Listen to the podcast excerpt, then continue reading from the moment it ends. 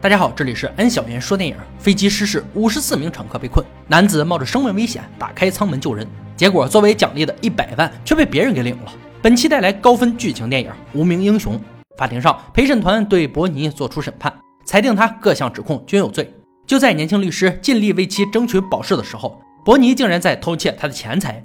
法官看在律师的面子上，延迟宣判六天。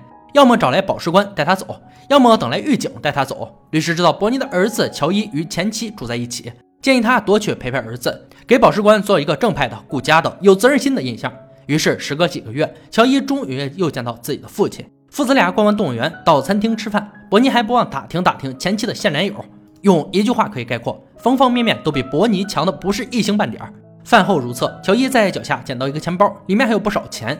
伯尼告诉儿子，不能交给经理，他会私吞掉钱，然后扔了钱包。不如等自己的秘书联系失主，到时候还会给乔伊应有的奖励。所谓的秘书，自然是伯尼编造出来的。他要在儿子面前树立一个好形象，毕竟没人会喜欢一个贫困潦倒、不求上进的小偷。送儿子回家后，伯尼径直来到酒吧，转手就将钱包里的信用卡倒卖给了黑市的西班牙人。次日一早，便带着这些钱到保释官这里申请了保释。晚上是伯尼答应乔伊一起看电影的时间。买票的钱是变卖所剩不多的家产换来的：电视、手表、两个轮胎盖、一盒杀虫剂。天公不作美，外面下起了暴雨。伯尼那辆破车的雨刷器老早以前就坏了，本想凭借着高超的驾驶技术，在视线受阻的情况下坚持开车，奈何破车不给冒险的机会，直接原地抛锚。然而，就是这次停车，让伯尼亲眼看到了百年难遇的场景：一架客机因为暴雨天的强气流迫降，地点就是伯尼眼前的地面。好消息是，舱内人员全部生还。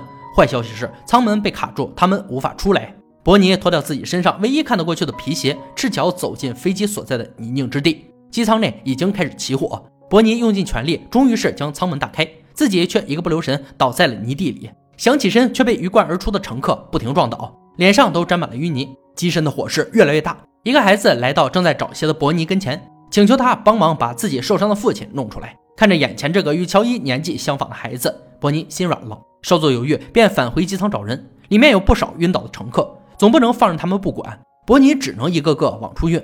还有一位腿被夹住的美女，伯尼推开重物，顺便把美女的钱包塞进怀里。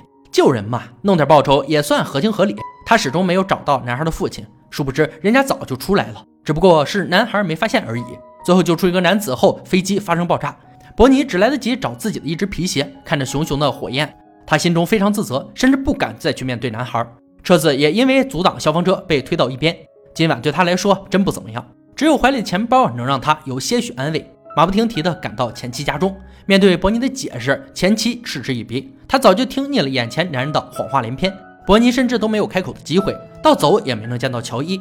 回到车上，伯尼才想起翻看偷来的包，里面有一个看似不错但不值钱的奖杯，还有一个装有不少信用卡与现金的钱包。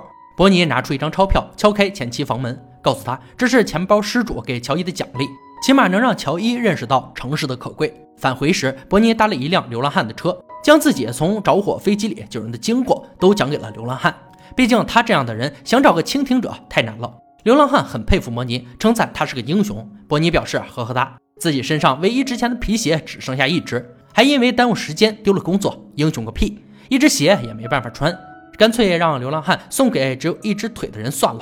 伯尼不知道的是，他从飞机上救出来的那位美女是城里知名的记者盖尔。乘飞机就是去纽约领银麦克奖的，也就是伯尼觉得没什么用的那块奖杯。盖尔得救时没看清伯尼的脸，但他对这位做好事不留名的英雄非常感兴趣，而且这件事如果报道出去，肯定是大新闻。于是盖尔伤还没好利索，便开始工作了。首先采访了与自己同在医院的受伤乘客，可对方表示也只是看到救人者满脸泥污。盖尔转而查看事发当天的现场录像。也是只能大概看到救人者的身影，不过还是有了新发现。这家伙不是飞机上的五十四个人其中之一，也不是后面赶来的救护人员。电视台的人都很好奇他是谁。如果没有上帝视角，任谁也不会相信这个打着呼噜的人会是从着火飞机里救人的英雄。电视开始播放寻找无名英雄的新闻，可惜伯尼把电视卖了，根本看不到。看着新闻里讲述的经过，和那晚偷听到伯尼说去救人的事儿差不多。还在失事飞机附近找到了英雄的鞋子。乔伊赶紧找到母亲求证，那个人会不会是自己老爸？母亲表示不可能，你爸是伯尼，冒险这种事儿会违背他的做人原则。越来越多的人开始假冒英雄，这一切来酒吧卖信用卡的伯尼都不关心，他只是关心包里的信用卡值多少钱。黑市商人的一句话引起伯尼注意。第四频道要给那个救人的英雄一百万奖励。伯尼瞪大了双眼，幸福来的这么突然吗？正准备去认领，就被按倒在桌子上。原来所谓的商人是警察假扮的，他们以贩卖信用卡的罪名逮捕了伯尼，说自己是英雄，想要领钱的人，已经在第四频道总部排起了长队。所以当伯尼在法庭上大喊自己是救人者时，根本没人理会，因为据可靠消息，他们已经找到英雄了。而伯尼如果交不出两万五千块的保释金，就得去牢里和狱友们吹牛了。这个认领一百万的不是别人，正是拿走伯尼剩下一只皮鞋的流浪汉。手中有鞋，伯尼还将救人经过告诉了他。再加上与生俱来的精湛演技，流浪汉约翰摇身一变成为了城市英雄约翰。小伙子整理一番还挺帅，更能让人对他产生好感。狱中怒不可遏的伯尼则险些挨揍，谁让他侮辱英雄呢？忙着处理这个大新闻的盖尔得到通知，警察抓到了盗用他信用卡的小偷，但盖尔觉得卡早就在飞机上烧没了。就没在意这件事。第四频道很好的包装了约翰，让这个所有人都趋之若鹜的大红人更上一层楼。约翰在高级餐厅享受着红酒牛排，伯尼则在监狱里吃着难以下咽的腥臭食物。取悦约翰的人排成了长队。没见过这种阵势的他有些惊慌，却在看到一名流浪汉走过后冷静了下来，并呼吁人们收集些毛毯送到第五大街角落，去帮助那些无家可归的可怜人。这一举动让民众对他更加推崇了。盖尔甚至想以身相许，却被约翰婉拒。由此可见，约翰其实并不坏。英雄各种善意的举措影响了很多人，一时间行善事得善果，在城内开始风行。伯尼做梦也没想到自己会是受益者。那个刚毕业的年轻律师竟然用自己的车和电脑做了抵押贷款，交付了伯尼的保释金。出狱前，他在电视上看到约翰三点半要去儿童医院看望生病的孩子，于是又从律师那借了二十块打车钱。他要去现场亲自揭穿那个妖言惑众的危险分子，结果还没近身就被警卫给赶了出去。气急败坏的伯尼开始大喊大叫，想要告诉人们这个所谓的英雄是大骗子。民众们没有在意这个另类的呼喊声，但约翰本人在听到伯尼的声音后却有些心虚。好在保镖很快护送他离开了现场。第四频道又开始着手拍摄当时救人的情景，这一举措让约翰有些心惊，因为伯尼没和他说救人的细节，而盖尔也发现一些不对劲儿。当初被救时，眼前的男人看起来没这么高啊。还有就是那家伙声称没力气抱起自己，是背着自己出去的。怎么约翰都做错了呢？再有就是救人的顺序，约翰也完全不记得。可这些事并没有影响他在众人心中的形象，只当是贵人多忘事。拍摄结束后，警察带着信用卡找到了盖尔，并将伯尼被抓时说自己是救人英雄的事告诉了他。那家伙编的故事比报纸还要多，真是可恶。说者无心，听者有意。结合约翰的表现，盖尔不禁开始怀疑：救人英雄难道真的另有其人？当晚，盖尔就带着人找到了伯尼的房子。房东打开门，却发现里面没人。盖尔决定在房间里等他回来，往沙发上一坐，被硌得生疼。将坐垫下硬物取出，才发现竟然是自己的银麦克奖杯。就在这时，伯尼回来了，二人正在对峙。房东传来一个惊天消息：约翰跳楼了。焦急万分的盖尔带上伯尼赶赴现场。约翰跳楼的原因很简单，他看到警察找到盖尔，以为事情败露，一来觉得对不起大家，二来不想承受后续的舆论，还不如自杀一了百了。约翰只等盖尔上来后，交给他一封信，就要跳下去。那封信里写了一切真相。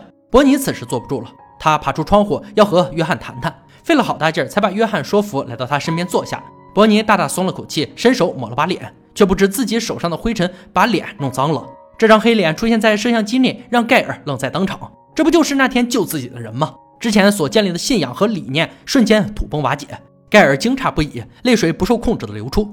再看看我们的伯尼。他就没想那么多，自己也不是当英雄的料。和约翰坐在一起，谁更像英雄，不言而喻。他也不想揭露真相，约翰不是什么坏人。通过他现在的表现，反倒是比自己更有当英雄的潜质。那不如就让他继续做下去，而伯尼只需要剩下的奖金，用来支付乔伊上学的费用和小律师的全部酬金。二人打定主意，就准备离开这个危险的地方。正要往回走呢，伯尼突然脚下一滑，摔倒。此时，约翰如果不救人，那将再无人能够揭露他。英雄之路能够更加心安理得，但约翰还是在最后时刻伸出手拽住了伯尼，只有这样才对得起自己的心。